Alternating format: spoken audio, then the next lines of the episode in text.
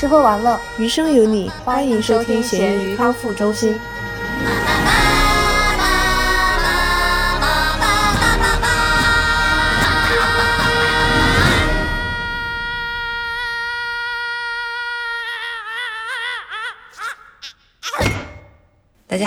我是一年到头下来发现时间过得快又过得很慢的大米。大家好，我是一年到头下来可能一事半成的小熊。确哦，我倒是要看看是不是刚好百分之五十。差不多。我们这期是应该是本年度最后一期发布的节目了。嗯，希望能赶上本年度最后一期。对，这是本年度最后一个 flag。本期会总结回顾我们这一年，并且展望未来，感觉像咸鱼的年会。对，两个人的年会，毕竟也是我们两个做播客的第一年嘛，播客元年，应该是咸鱼元年。对，要用这种高大上的词，突然就利益高大了起来。那我们首先来一点年会的开胃小菜。真的，这个每次的转场我都很想吐槽，多么精妙！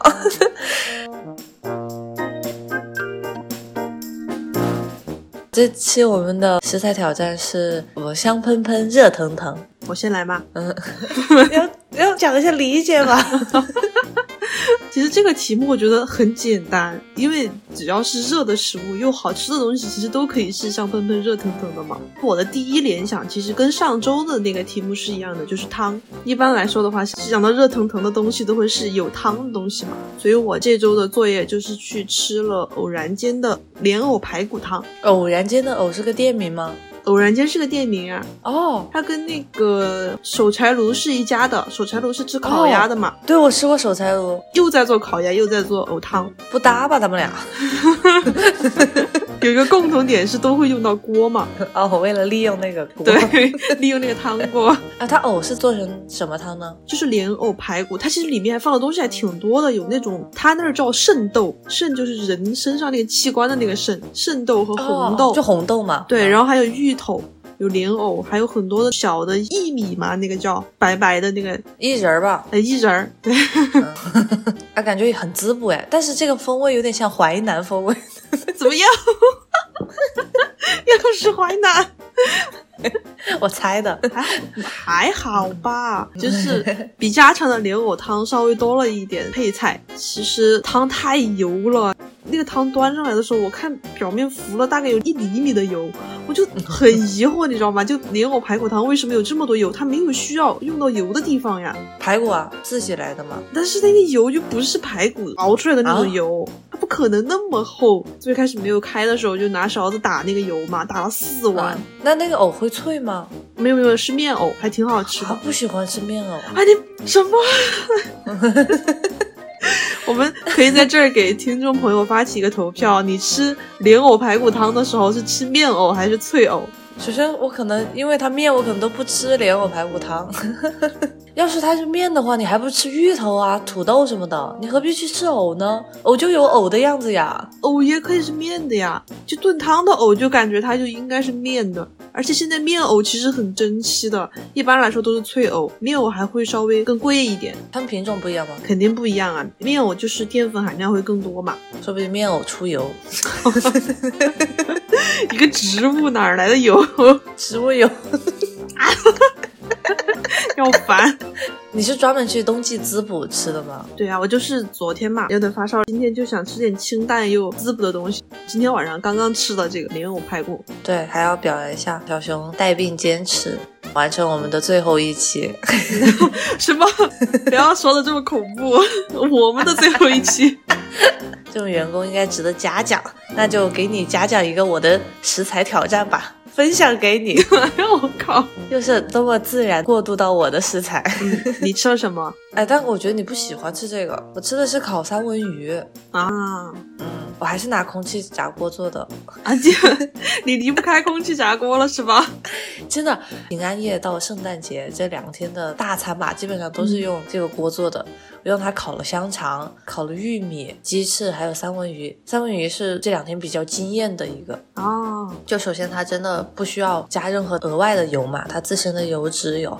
而且我买的时候呢，我只买了一小块，因为猪肉跟你一样不喜欢吃海鲜。它是带皮的，我当时还有点纠结，怎么？没没有，惊讶的一声，因为总觉得有的海鱼它那个鱼鳞没有处理的话会比较麻烦嘛。但是烤出来之后，哇，真的是脆焦之中带着一点粘稠，又嫩滑的感觉，就很好吃的鱼皮。鱼皮烤焦了的那，对，吃的时候我就后悔，为什么它这块肉不浑身都长满皮？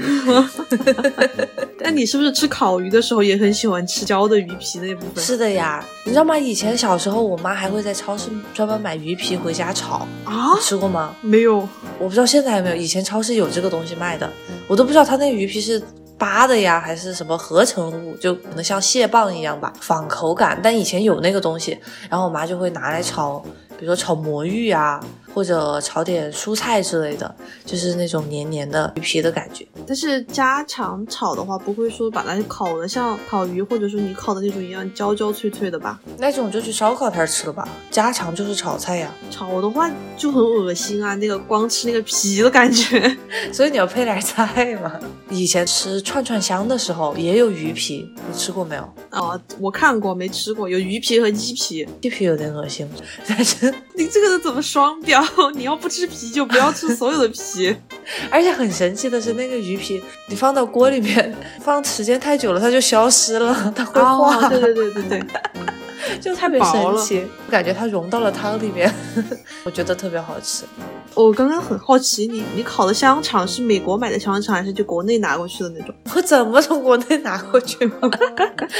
首先现在疫情，然后还有香肠是肉制品嘛，一般都不让带的。包括中国超市买那种火腿肠，都好像是专门出口的那种版本，跟国内吃的不太一样，或者包装不太一样。所以我们在这边就直接买的美国本土的香肠。但其实像德国呀，还有美国，他们都有类似的香肠的做法，只是可能调味上面稍微跟嗯像我们国内熏的那种香肠不太一样。嗯，因为我有看到你妈妈在朋友圈发你给她织了围巾嘛，哦然后肯定也是有快递可以通行的嘛，我以为她会给你寄香肠哎，我都忘了，我本来今天是想讲那个的。啊。你可以现在给我们讲一下。哦，对，我们还没讲新鲜事好啊啊，好自然的过渡呀。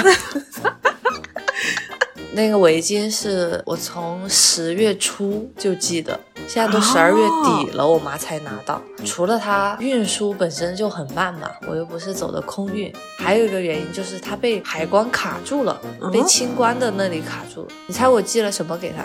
不只是围巾吗？是两条围巾。因为那个围巾是我自己打的，我要雨露均沾嘛。因为我爸妈，特别是我妈吧，很容易吃醋，啊，所以我就一人织了一条。大概是上半年就织好了吧，冬天冷了就寄给他们。十月初嘛，我就想的是天气开始冷了，嗯十一月之类的接到的话，他们就可以正好寄起来。结果没想到到了十二月初的时候都还没收到，我当时我就慌了，因为我一般不喜欢查物流嘛，嗯我就赶紧把那个单子找出来看，然后网上搜索了一下，发现他十月底就到了重庆，但是一直在海关那里，啊，没有下一步的动态的。我就想可能会被卡住了，因为我很久以前我做过一段时间的代购，给亲朋好友代购那种，我就知道有时候遇到一些东西它可能会被卡，但这个就让我百思不得其解，就两条围巾，而且是我自己手工织的嘛，所以我就让我妈打电话问一下海关，后来就说因为我快递上面不知道是被雨水还是什么的磨损了，他没有办法联系到收件人，所以反正就很慢，或者是他们可能年底的也比较忙吧。后来才给我妈发了一个短信说需要去清关，有些要交什么费用。我当时我就火冒三丈，因为首先他隔了一个多月都没有联系我嘛，我觉得把我这个东西弄迟了，嗯我很希望他们能够快点收到我的礼物，然后寄起来嘛，是一份心意。还有就是代购的时候寄过两三件衣服嘛，任何问题都没有。我也是私人寄的，就基本上没赚什么钱，但是很顺利。嗯我就在想，会不会是因为疫情的关系查的比较严嘛？嗯后来我妈想在网上搞那个，她网上有个不知道是申诉还是交手续费，但网网上就是反复的跳转页面，不到最后的结果，他就只能去海关那里当场询问。她在去之前，我就反复跟他强调，因为我妈本来就喜欢维护自己的权益嘛，我说这件事情你一定不要认怂，你一定要给我维护到底，因为我觉得他玷污了我的一份亲情的寄托。结果后来我妈去了之后，她说他们拆开看了，发现是手工织的围巾，嗯，也没收钱，在那边把它从这个窗口移到那个窗口，移了很多之后，但还是让他免费取走了。是不是主要是因为雨水损毁了的原因？不然的话，他应该会早就联系你啊。这种事情是你和你妈的联系方式都没了吗？我不知道他到底是个什么情况，他反正就说给我妈发了短信，到我妈亲自去再去那边问之间这段时间，他也没有任何动作。嗯，他肯定能扫描，或者他也可以自己有权利拆开看嘛。作为清官的话，他就能知道我就只是手工织的围巾呀。他一直在纠结我那个东西价值多少钱。然后我妈说，首先它是无价的。我说你不能这样说。然后我妈说，要不要看一下你能不能提供证据？你那个成本价是多少？我还专门去网上搜了我那两团毛线买成多少钱啊？我觉得不至于。嗯，对，他又说没这么复杂。我说那他他一直扣在那里，就好像把我当成是个什么奢侈品大牌。我妈说，主要你这个很可疑，因为我寄那两条围巾花了我四十多美金。嗯，他说，人家会觉得两条手工织的围巾不用这么大费周章的把它千里迢迢寄回来。我说，可是就是我的情谊无价呀。他说，人家不懂呀。几经周折，我妈最后终于收到了，是在朋友圈发照片嘛。嗯，还有一个搞笑的是，那两条围巾我我先织的是我妈那一条。所以手法不是很娴熟，然后 他就发现最后那一节的横截面比最开始的那个短一截啊，短一截吗？我感觉那个有一头很宽。我织的就是那种很韩式的大的围巾，嗯，但是最后的比之前的要窄一点，相当于你就是那个溜儿就慢慢慢慢缩小了。我求生欲很强嘛，我就说这个是我刚开始织嘛，没什么经验，更能看出我的心意。结果没想到他把我爸那条也拆开，然后比较了一下，我爸那条是后织的，我织的时候我就汲取了教训，力求头尾完整。嗯，我爸那条基本上肉眼看出来是一样的宽度。所以我妈一比较，她一发那个照片，她都还没有说话，我马上就滑跪。哇，我就很紧张，因为我先知道你那一条，你的是我人生中第一条的围巾，这个情谊是无法取代的。我说后来那一条就有点没有感情的纺织工人了，你爸该伤心了。这种事当然只能告诉我妈呀。然后他原谅你了吗？他好像没有在意跟我爸之间的攀比，他更多的是觉得别人会看出来这个东西有点歪。我说你一定不要让他们近看，如果有人靠近你的围巾，你就说：“哎呀，你们离远点，这是手工织的，很珍贵的。”我觉得还好吧，人家能看出来会有点缺陷，才能证明它是手工织的呀，不然跟机器打的有什么区别啊？那我爸怎么办？我爸那条简直巧夺天工。你的巧夺天工我要斟酌一下，可能要往下面降几个 level。反正我爸现在还没收到。我觉得你还是挺用心的，你应该是最开始织的时候是想的，是不是跟你妈妈生日差不多的时间？没有，我在我爸生日的时候就织好了。我爸是夏天生日。我以为你会比着你妈生日的那个时间来记哦，我是比着那个时间记的，但织是很早之前织的。对对，哎呀，你帮我想到了，我都忘了，因为我妈生日是十一月下半旬，我是比着那个时间记的。看我连你妈生日我都知道，真的，我太懂你了，我自己都不懂。我的这件事是我时隔很久又发烧了，这个是我这辈子第一次在疫情以来，现在国家对发烧的发热病人很重视嘛，专门成立了发热门诊。这段时间以来，我第一次走进医院的发热门诊，哇，我真是万万没想到我们国家会这么负责任。去的时候其实已经挺晚了，九点多快十点的时候。我是晚上六点钟开始感觉有点发烧的，重庆话就打摆子，一直在打冷战，永远都觉得自己很冷。我穿了很厚的衣服，然后在床上开着电热毯睡觉，我都觉得很冷。醒了之后就一测体温就三十八度五了，然后赶紧把小新叫过来，就拉我去医院。去了医院之后，发热门诊是一栋单独的楼，门口那个护士就问我，他说我先跟你讲清楚，你来了之后要先做核酸检测，而且你走的时候必须要等核酸检测结果出来了才能走。他说这个可能有四到六个小时，你接不接受？你接受的话，你再来。当时我还在跟小贤商量，我说有点久吧，要不然就去门口诊所，就是看看医生，吃个药算了。我还在犹豫的时候，里面来了另外一个护士，就问我你多少度了？我说三十八度五。他说进来进来，赶快进来，就不给我拒绝的机会，然后我就进去了。在那儿量体温的时候是三十七度九，因为我也不知道我是因为什么原因发烧嘛，我就怕自己乱吃药还是有问题，也不知道是不是感冒还是。当时的症状就只有发烧，就是打寒战，没有其他的症状嘛。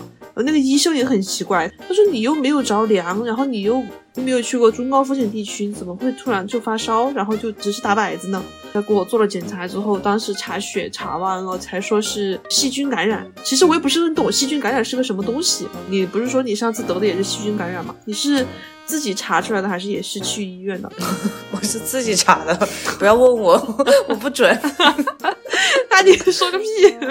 你咋知道你是细菌感染？我上次说过了，我就网上它有那种表格，还是有一定的参考价值的。它就是说要看你发没发烧，打不打喷嚏，喉咙疼不疼，然后比如说你的脖子以下的部位有什么样的症状没有啊？排除下来，我觉得是偏细菌的。哦，虽然我是后来做的核酸检测，但是反正也没事，就是养一下就好了。嗯嗯，那种漫长的感冒。嗯，我是查了血常规，然后本来我看不懂那个结果嘛。后来医生跟我说了细菌感染之后，我去网上百度了一下，细菌感染跟病毒感染的区别就在于，他们俩都是炎症很高，但是细菌感染使你的中性粒细胞会增加很多，病毒感染的话是白细胞会增加很多。当时我那个就是中性粒细胞特别高，然后他就说这个是细菌感染。大概检查完了就十点半吧，都不到十一点钟，我就开始漫长漫长的等待。在这个等待的时候，我给你发了消息。哎，一等待起来你就忘记了我在睡觉这件事情吧？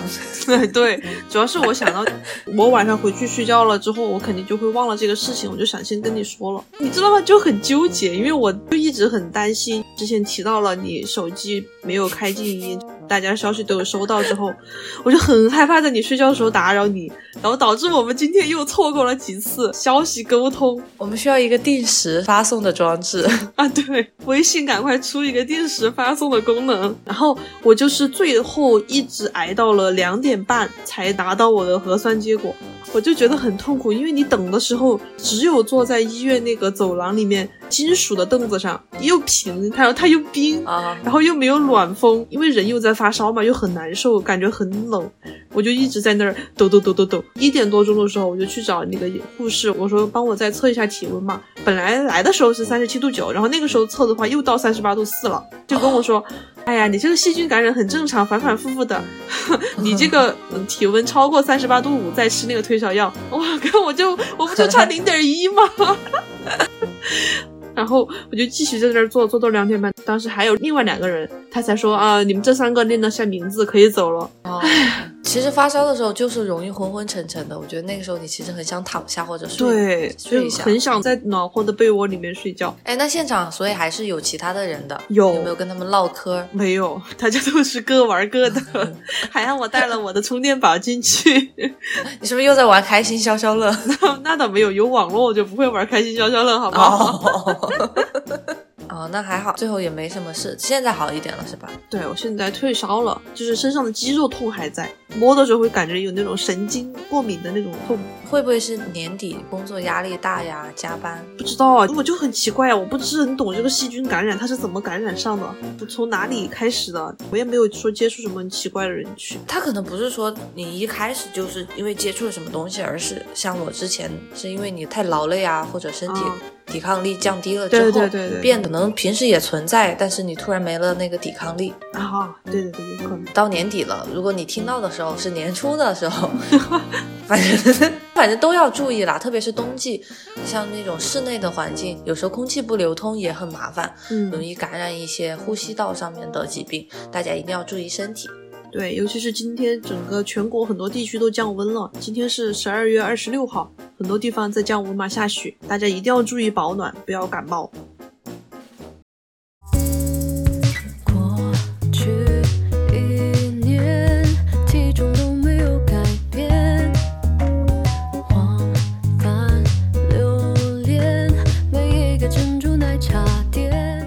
这一次要讲的是年度总结嘛？嗯，我们要总结过去，展望将来。这有点太年会了吧？我就是想走年会风的，就好像那种公司年会，再放几个 PPT 倒数。来，小熊简单讲两句。我讲我讲什么？讲两句。我是把你推到了领导的位置哎。你就应该像那种年会主持人。下面有请某某领导发表讲话。好，我知道我们公司的熊总，他在 年初的时候设定了一个很伟大的目标啊，很伟大。我们来检测一下你们部门达标了哪些。我天哪，我紧张了起来。你这个。这个聊天方式有点像那种工作汇报，给大家简单讲一下，我今年年初的时候立下了 flag，我在二零二一年一月四号发了一条微博，嗯，说的第一条，希望自己多多挣钱，希望在二零二一年所有想买的东西可以毫不犹豫的把它买下来。第二条是希望自己可以多多的运动，保持身体健康，然后少熬夜。冷笑。第三条 不要笑。第三条是多多练习自己的兴趣爱好，少上网，不要再浪费我之前买的那个 Apple Pencil 和手风琴。第四个是希望谈一段恋爱呀，一共立了四个 flag，你说实现了哪百分之五十？不是一事无成，还是一事半成？首先第一个多挣钱，我不算太做到吧，虽然存了一点。今年之前也是跟大家说过想买房子嘛，但是目前还没有定下来，所以没有实现自己想买的东西都能实现。第二个多运动，刚刚大米都笑了，我就不想辩解了。多运动和少熬夜都没有做到。然后第三个多练习，这就得益于大米老师拉我来做的这个播客嘛，让我有机会在每周都坚持动两笔，画一下我们的封面。其实，在今年年初三四月份的时候，我还是努力跟另外一个嘉宾查查一起，保持了一段时间的绘画打卡。我俩每周会画一点小东西，是属于练技法上的，不是像咸鱼的封面这么简单的那种儿童画的类型。后面就慢慢的就放弃了。当然，我觉得一个很重要的原因是为了画咸鱼，我就放弃了那边。屁嘞！给我找一个借口，不要以为我不知道你画的都是同一种鱼。渐渐的熟悉了咸鱼的画法。第四个想谈一段恋爱，目前是达成了这个愿望。嗯，就说到这里，还想特别感谢一下小溪，因为昨天晚上他拉我去医院发烧了之后嘛，医生不是说要等五六个小时嘛，他就一直在外面等我。那个发热门诊他不是不准任何家属进去的，他想进去陪我一起，假装说自己发烧了都不行。那医生就问他你有没有发烧，然后他本来说我不管嘛，他说我就进去做个核酸检测。然后那个医生就说你要做核酸检测去旁边，不要进来。然后因为里面都是那个发热病人，因为他说国家有规定嘛，这种进去的话就怕万一有这种风险。就之前就是一个人在外面，昨天晚上在下雨很冷，他就在外面 蹲了很久。后来我就让他去车上等我，反正最后还是等到两点半，然后再把我送回去。我觉得挺好的。那感觉你是从数值上达到了百分之五十，但我觉得这个分量上，它的权重 是很高，看有没有升华。好好好，第四点确实值得升华一下，但是第三点，保持兴趣爱好，我也只达成了一半吧，因为我只达成了画画的这部分，音乐的这部分还是没有坚持下来。我的手风琴买了一年多了，唉，贝斯部分太难了，就一直没有把它好好的利用起来。那接下来为了我们闲鱼公司的长期战略以及督促熊总的继续精进的话，新的一年打算让你也自制一些 BGM 吧。这样能让你设立新的目标，并且可达成。米总的要求太高了吧？怎么能叫总呢？那叫什么？米董？对我，我得叫米董。我觉得啊，好，米董的要求太高了。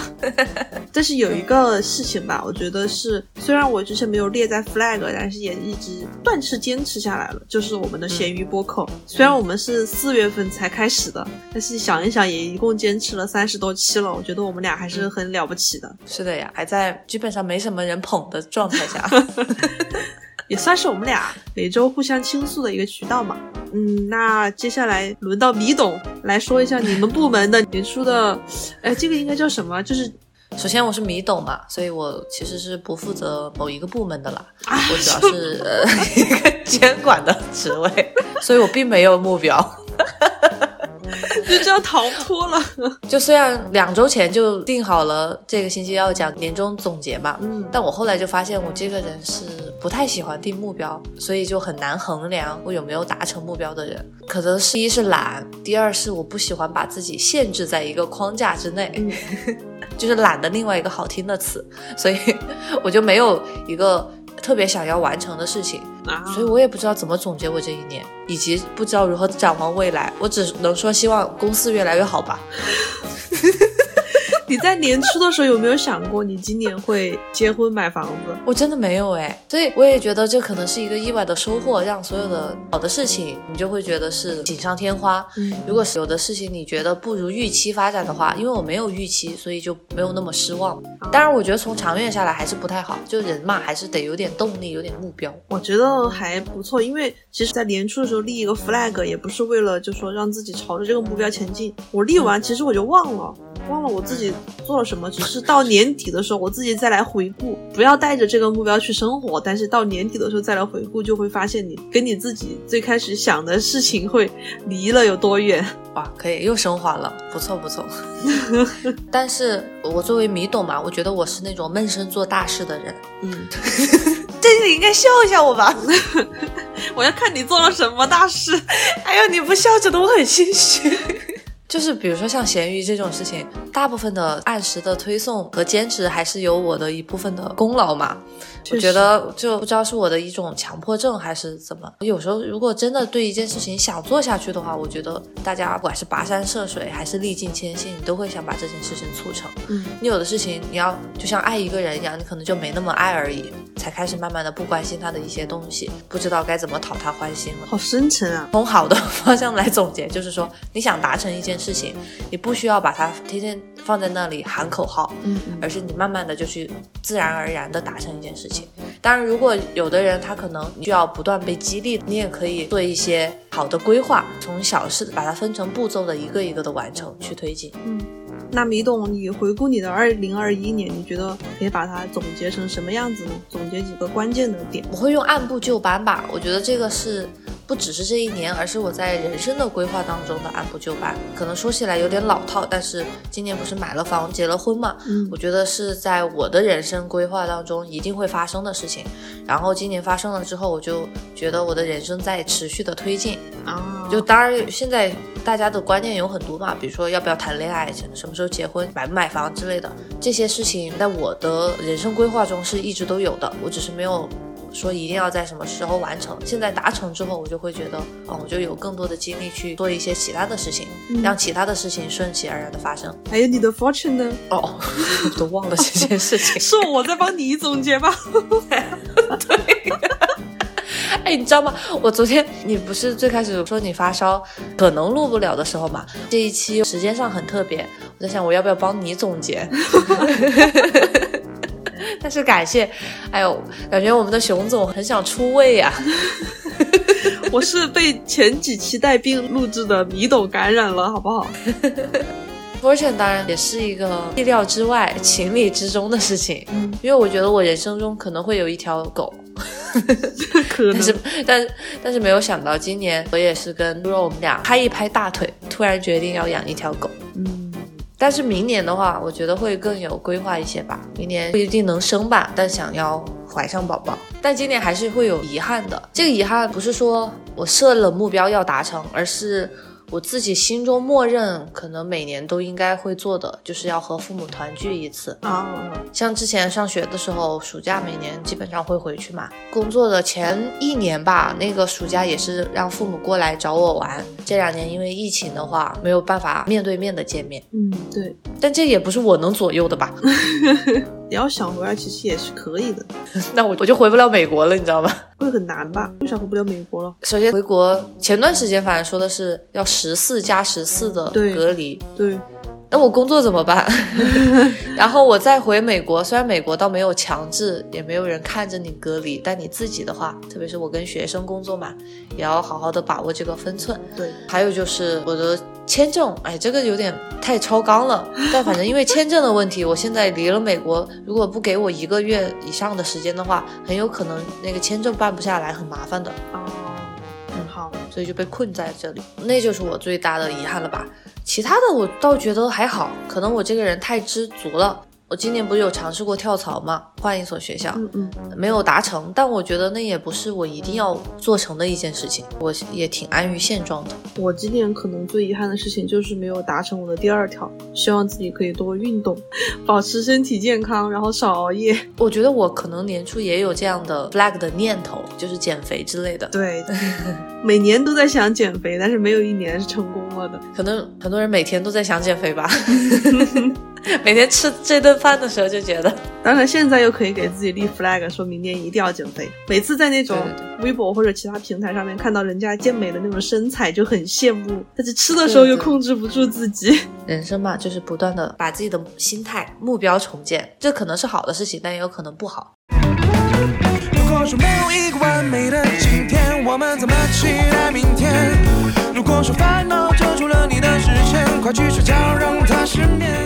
所以，我们现在今天我想引入的一个概念是，在我们学校和学生一起用的叫 SMART，嗯，目标设定。SMART 是聪明的意思嘛？但它那个 SMART 是几个单词的缩写，嗯，S 代表的就是 specific，嗯，具体的；M measurable 可以测量的，你要有一个恒定的标准，你这个到底是达成还是没有达成？嗯，比如说你减肥的话，你可能说，哎，我今天减了零点五公斤，嗯，你要有一个前后对比的。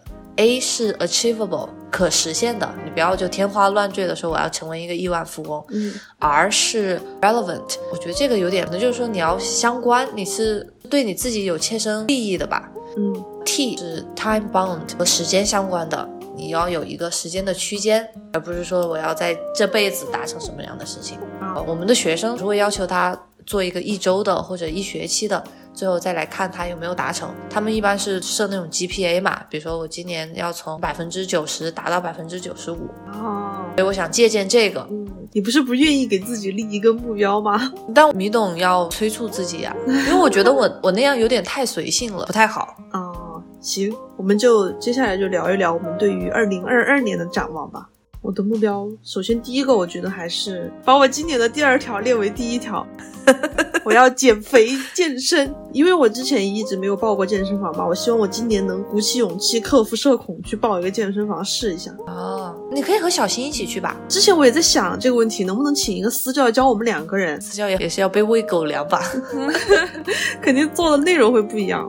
就他，他最近，但如果我是你的话，我会让他去报一个私教班，然后他来教我。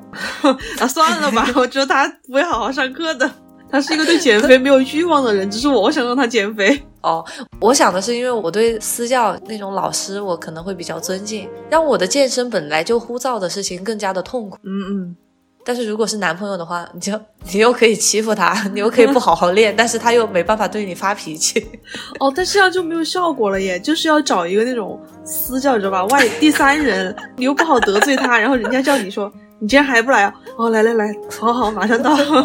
这样太痛苦了，一定要痛苦才能有效果。好像在心理学上也是，花钱去做一件事情的话，会让你更有动力。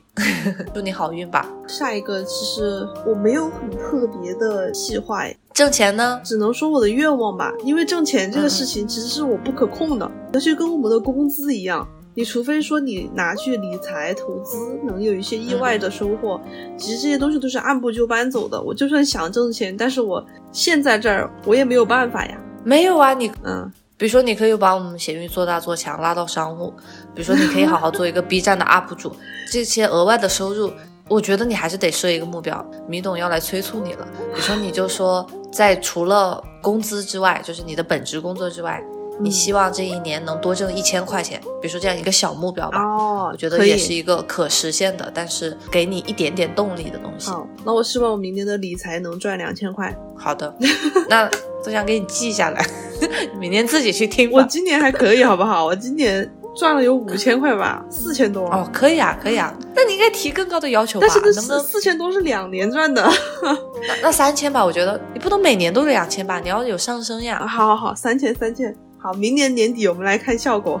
啊，而且你理财，我相信你还是有听一些朋友或者专家的分析啦。但我希望你这件事情更上心，好吗？好的。所以钱，嗯，身体，嗯。因为我自己身体，我感觉最近是一年不如一年。今年就去检查出来有很多小毛病嘛，就虽然是不是什么致命的，但会让你很难受。希望我和家人、然后朋友、恋人的身体都可以健健康康的。这也是呼应我的第一条嘛，就是大家一定要多锻炼，然后保持身体健康，增强免疫力，不要再随随便便发烧、感冒啊这些。嗯嗯，你这个就不 measurable，不好测量。希望我今年不要再检查出来什么新的疾病。哦，可以可以，然后而且争取消灭一些嗯，小毛病。，对对，消灭一些旧病。嗯嗯嗯，还有吗？嗯，没了。音乐上面你不打算做了？然 后还有一个小目标，希望我明年也可以坚持跟米董一起做咸鱼播客。具体一点，什么叫具体一点？比如说你是想一期不落的做下来吗？那我觉得不太可能。你看你这个人就很怂。我觉得受限于我的工作性质吧，有很多时候我有可能就周末啊，我没有办法配合大米老师。这样吧，不要错过超过五期嘛，一年。这你这个也太 measurable 了吧？对，一定要有那个动力在。啊，行，好想拉你来安首映呀！珍惜我这个机会，就给我五次的退出机会，还有吗？差不多吧。还有什么你想让我制定的吗？我想着，我我对你好 push。嗯，我想想，没有吧？人生不就是钱呀、情爱那些事情吗？我又不能逼你说你熬夜不能超过多少天，那 个哎，这个可以耶，可以给我这样，然后我每天可以记下来。我我好像之前在微博上面有看到，就是人家会写那个格子，他就是嗯说你今年熬夜不能超过这个格子的天数，如果你熬一次的话，你就画一个点儿，这每个格子里面就把这个格子杠掉，最后一年下来看你会超出这个格子还是怎么？我觉得这个可以耶，那你觉得你目前一般一周的话，你会熬夜几天？先设定一个定义，超过什么时候睡觉就熬夜。那看你自己啊。我怎么知道？对我来说，超过十一点就是熬夜。太早了吧？十二点吧，我已经坐等你，把那格子画超，不要超过十二点睡觉。首先今天就已经超过了。给我三百六十五个格子吧你。我想一下啊，一半吧，可不可以？一半，你这你这这心不成？那多少才算新城？你现在目前一周你超过十二点的有几天吗？七天。行，那我给你一半吧，那就一百八嘛，说个整数嘛，咱们好记一点。啊，有点苛刻呀，我感觉，因为我的闹钟是七点五十，其实我十二点睡觉的话，能睡七个小时五十分钟，还挺够的。那你就把所有的时间往前移，不就完了吗？什么叫把所有的时间往前移？闹钟设成六点，然后你十一点睡觉。哎呦，打个比方，比方，比方，起那么早干嘛？你自己想好嘛？你自己要立的 flag，在这讨价还价的。拿两百天吧，熬夜不要超过两百天，就超过十二点睡觉不要超过两百天，可以吧？行吧，行吧，听众都要笑你，我不是说，你 这叫什么目标嘛？真的是。这个很具体啊。那你明天自己去画格子吧，或者打印一张两百个。好啊，哎，我我给你记一下，我我真的要给你目标这些记下来，我我不相信你。我明天就把格子打出来贴在我的床头，然后我想一下减肥，你写个十斤，就吹吧你，我都懒得理你。你先写上，能不能达成再说。这个人就是没有惩罚。行，嗯，你这四个 flag 不要再多了，我都想劝你停手了。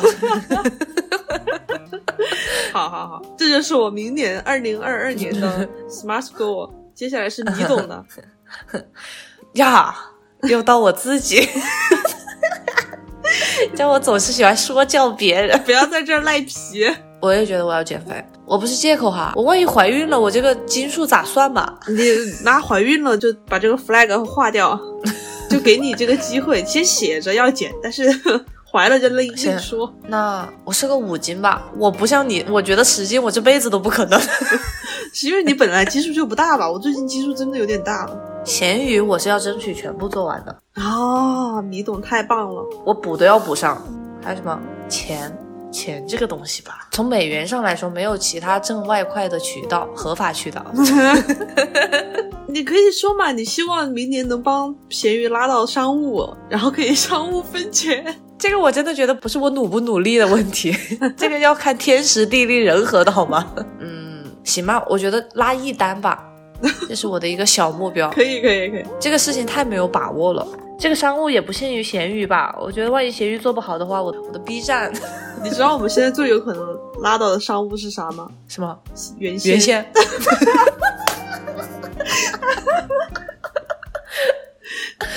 哎，其实我真的觉得我们这个节目是希望听众不要生气，我们是可以做一些好的商务的，就是符合我们节目的，因为我们每周都要分享食材嘛。嗯，而且我们两个也确实是对食物有热爱、有见解的，对，所以如果有任何的关于食物的生活类的，我觉得我们是可以好好做出测评。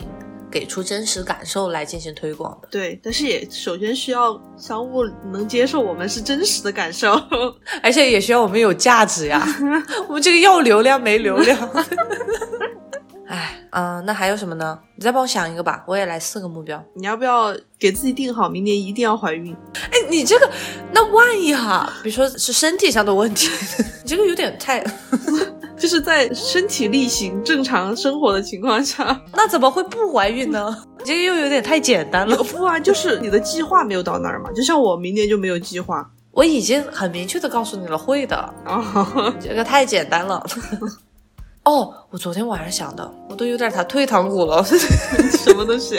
这个是在我职业规划中，我一直都有的。我想自己开始，嗯，做一个研究，嗯，就是学术上的研究。我还没想好到底做什么。但其实每年有很多那种学术的会议，然后有的老师会在上面做一篇小的研究报告。我觉得我也工作，今年是第四年了吧，应该慢慢的从只满足于每天应付教学到。有一些更学术上面的技艺的精进了，嗯，老是在纠结。其实会议有大有小嘛，有小的你给他交一个小的那种论文提纲，然后他们就会看，不要采用你的想法。但我一直就自己拖着这件事情吧，觉得可以设一个小目标，可以。我希望在今年至少提交一个正式的课题，如果他们接受，当然最好，我就把这个研究做完；如果不接受的话，就自己再不断探索吧。但是希望把这个目标立在那里，才会督促我不断的继续教研吧。嗯，就从专业知识上提升一步。对，感觉我的数字都好小哟。那可不嘛！但我是认真的，实打实的，而且对我来说也有难度的事情。我也是啊，那两百个熬夜，是说不要超过两百天啊。可熬夜天数还是有两百天，我觉得这会助长你，你就一开始，哎呀，今天熬一天吧，反正有两百天在那儿，随便熬。对对对，我就猜你熬完了前半年之后，上半年，然后后面就天天不敢了。那也有好处嘛，就少熬夜，能督促一下。但我们说好，你不要找借口哈，不要说什么今天真的有一个临时的活儿，那也算啊。但是如果说因为这种原因熬夜了的话，我也会把它划掉的。对对，不管什么理由嘛，反正熬了就是熬了。对，我们尽量要未雨绸缪。嗯，有的事情不要拖延，你就可以有一些灵活性。嗯，所以听众朋友们，如果你也想跟我们设定一个 SMART goal，一个聪明的计划的话，如果你因为隐私或者你想不到那么多的话，分享一个吧，一个小小的，像大米一样接一个商务，一个课题，然后录全期或者瘦五斤，还有小熊这样的，你还记得吗？考一下你。我。三千块，然后二百天，嗯嗯，十斤，还有吗？还有，我们公司想一想，五期，对，欢迎大家在评论区分享一个吧，我们会为你祈福的。或者有什么想对咸鱼提出的建议，希望我们明年能完成的，也欢迎大家在评论区里面留言啊，给我们显得有点卑微吧？什么叫希望我们明年可以完成的？我要先审核这个建议，那肯定是大家留了言，我不一定能达到嘛，我就尽量的好吧。比如说，希望我们明年能聊一下什么事情啊？啊，对对对，我刚刚也是想的，如果听众们你实现了你自己设定的一个目标，你就可以给我们一个建议，某一期做那个选题。对，但你要先实现你的目标哟，要给听众一个动力嘛。嗯，这个动力有点。薄弱吧？哦哦，对哦，人家根本就不 care。那要干嘛嘛？那这样吧，接到商务之后分你一个红包。哎，总之就是欢迎大家分享嘛。对对对，真的是为了自己。对。跟别人分享起来，你也会有成就感。对，跟李董和熊总一起立 flag，希望我们明年都能实现自己的计划。如果你喜欢咸鱼康复中心的话，也欢迎你在微信搜索 fish friend 二零二一，添加我们的咸鱼小助手，一起进群聊天摸鱼。也祝大家新年快乐，节日快乐。好，如果你听的时候不是节日的话，可能很久以后突然找到这一期，也祝你那天天快乐吧。对对对，那就明年再见，拜拜，拜。拜。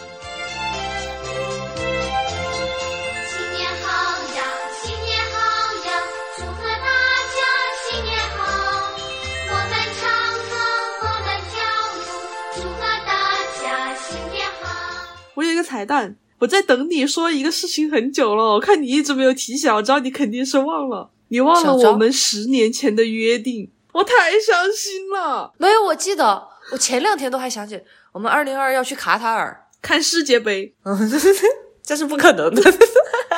我觉得要不是因为疫情，我们真的可以去实现这个目标的。其实，可以看嘛，说不定我暑假呢，那时候疫情好了嘛。而且我其实真的挺心动的，要不先给大家介绍一下背景。就是在二零一二年的时候，我还和大米是同桌的时候，我们俩不是一直关系很好嘛，然后就约定了二零二二年要一起去卡塔尔看世界杯。我现在都觉得很莫名其妙，因为我又不看足球。我也是，